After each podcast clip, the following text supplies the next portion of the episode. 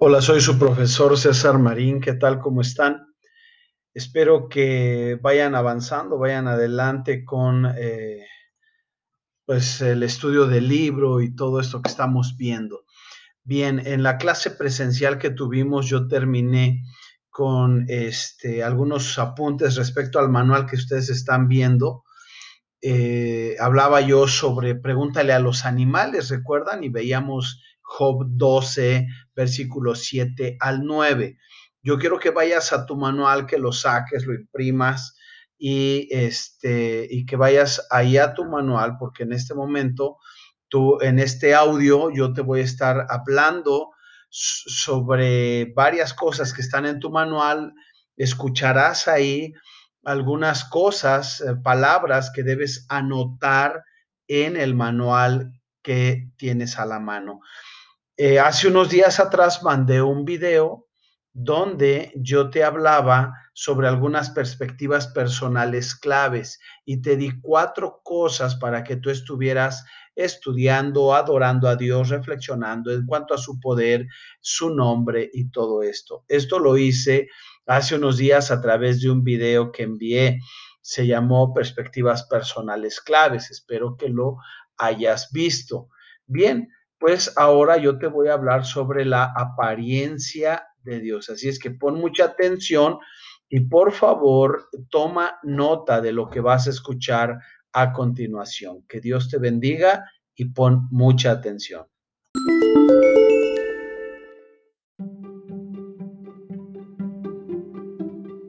Ahora, hablemos de la apariencia de Dios.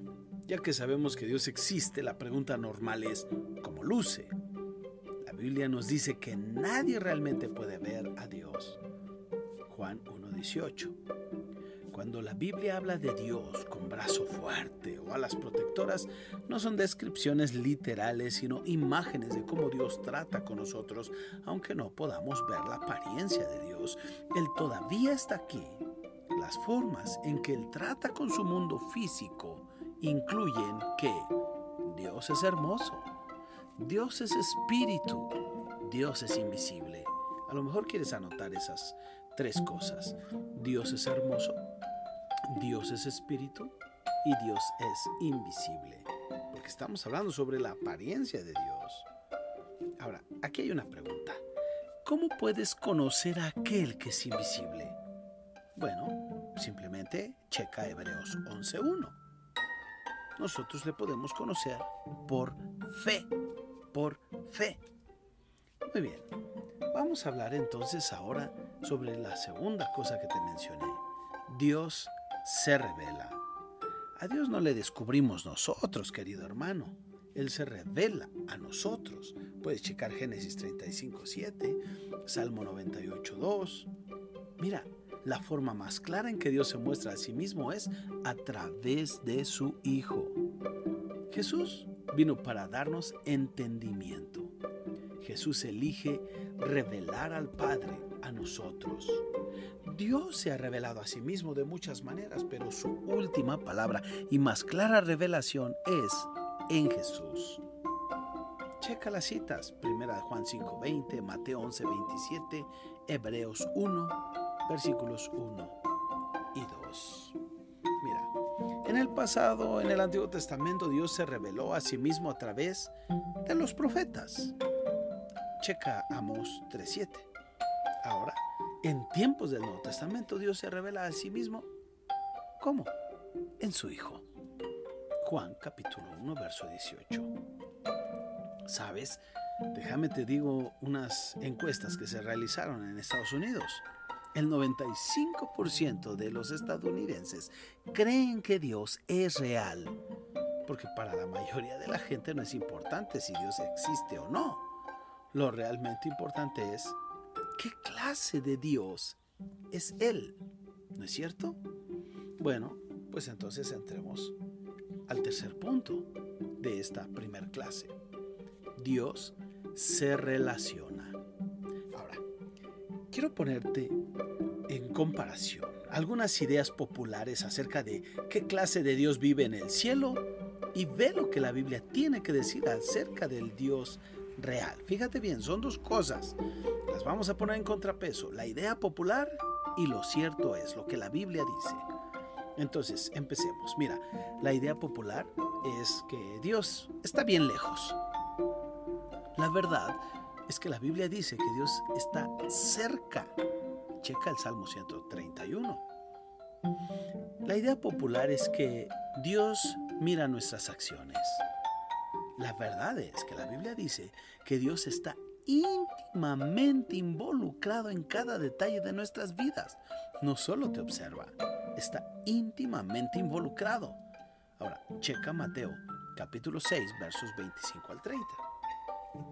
Otra idea popular es que Dios está ansiosamente esperando para juzgar a aquellos quienes hacen el mal. La verdad es que la Biblia dice que Dios está esperando para perdonar a todo el que le pide. Ahí en 1 Timoteo 2.4, chécalo. Ahora, la idea popular es, otra idea popular es que dicen, Dios es o impotente contra la maldad, o no le importa tanto la maldad del mundo. La verdad es que Dios permite que exista un mundo malvado para que más gente pueda ser salvada. Checa segunda de Pedro capítulo 3 versículos 8 y 9. Así que, amados hermanos, estas son solo algunas ideas de lo que la gente piensa y lo que la Biblia dice. En un mundo donde la gente ve a Dios como inalcanzable, como lo acabamos de ver, la verdad es que Dios se relaciona. Déjame te doy en este punto de la clase una palabra fresca.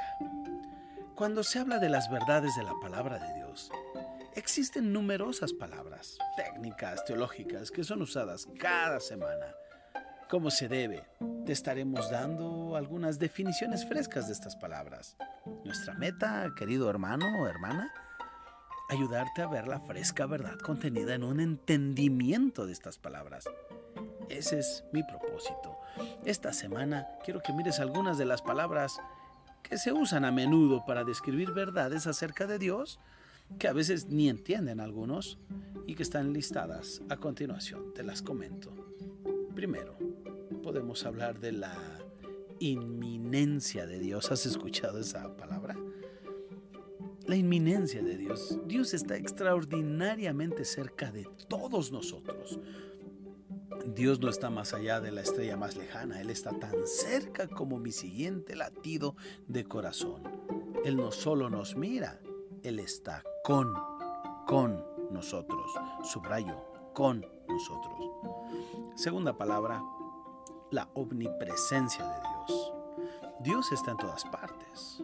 Omni significa todo, presente. Su presencia llena el universo entero. Él es todo, Él está en todo lugar, todo al mismo tiempo. Número 3. La omnisciencia de Dios. Dios sabe todo Omni igual a todo. Más siente, ¿verdad? Conocer, omnisciente, conocer. Él sabe todo lo que ha pasado, está pasando y pasará. Él sabe lo que vas a pensar antes de que lo pienses. Así es. Número 4. La omnipotencia de Dios. Dios es todopoderoso. Todo más poder. Él tiene el poder de hacer todo. Todo lo que Él quiere inmediatamente, está limitado solo por su propia elección. Así es que, déjame te comento otra cosa bien interesante de este estudio que estamos teniendo. La forma número uno en que vemos que Dios se relaciona. Mira, Jesús nos enseñó a llamar a Dios Padre. Yo quiero que tomes nota de eso, por favor. Jesús nos enseñó a llamar a Dios Padre. Dios es primeramente el Padre de nuestro Señor Jesucristo. Eso nos lo dice Mateo 3:17, Juan 5:17 al 23. También todos somos linaje de Dios en Hechos 17:29, pero Dios no es el Padre de todos nosotros. Juan 8:42 al 47. Dios es el Padre personal de todo aquel que cree en Jesús según Gálatas 3:26 y Juan 20:17. ¿Sabes? Según Juan 8:42 al 47, te pregunto, checa Juan 8:42 al 47 y te pregunto, ¿quién es el Padre de aquellos que no creen en Jesús. Exacto, ya lo pensaste, ya lo sabes, ya lo dijiste. El padre de aquellos que no creen en Jesús es el diablo. Dios se relaciona con nosotros como un padre perfecto que se relaciona con sus hijos. Déjame te doy ocho, ocho cosas que te pueden ayudar para entender esto mejor. Primero, nuestro Padre está dispuesto a hacer sacrificios. Él envió al Hijo al mundo para morir como nuestro Salvador. Número dos, nuestro Padre tiene compasión y amor por sus hijos. Número tres, nuestro Padre guía a sus hijos. Número cuatro, nuestro Padre conoce nuestras necesidades antes de que se las pidamos. Por eso oramos, Padre nuestro. Número cinco, nuestro Padre nos recompensa. Número 6. Nuestro Padre nos hace sus herederos. Número 7. Nuestro Padre nos anima. Yo quiero que estés, eh, espero que estés eh, tomando notas y me gustaría mucho que lo hicieras. Número 8. Nuestro Padre no muestra favoritismo entre sus hijos. Sabes, Él da acceso a la equidad, según Efesios 2.18. Él bendice a todos ricamente, según Romanos 10:12. Y Él juzga a todos imparcialmente, primera de Pedro 1:17. Así que Jesús nos dijo, el que me ha visto a mí, ha visto al Padre. Ahí en Juan 14, versículos 8 y 9. Ahora, ¿qué te parece si te doy una perspectiva personal, una clave importante para este día? para poder ir eh, cerrando con ya este primer estudio. Mira, algunas personas pasan un tiempo difícil tratando de pensar en Dios como Padre, debido al modelo de un padre que tuvieron mientras crecían.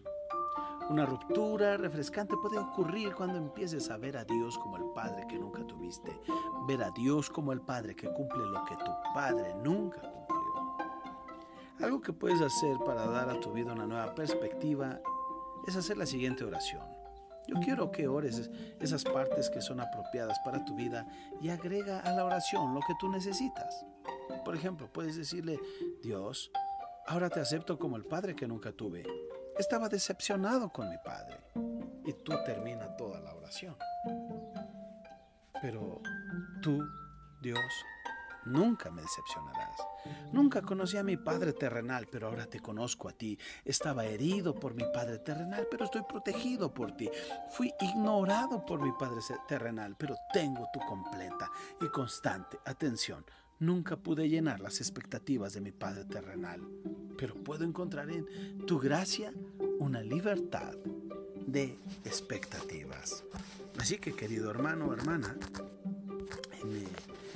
estás poniendo atención a este audio estudio, que es parte del estudio que estaremos viendo en teología propia sobre los nombres de Dios.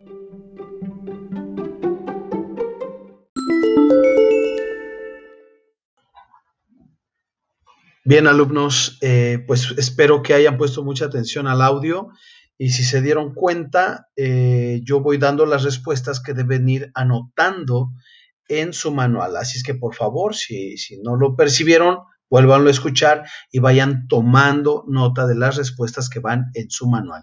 Y es de suma importancia que lean cada uno de los versículos y tomen notas al respecto ahí mismo en su manual. Que Dios les bendiga y estamos en contacto.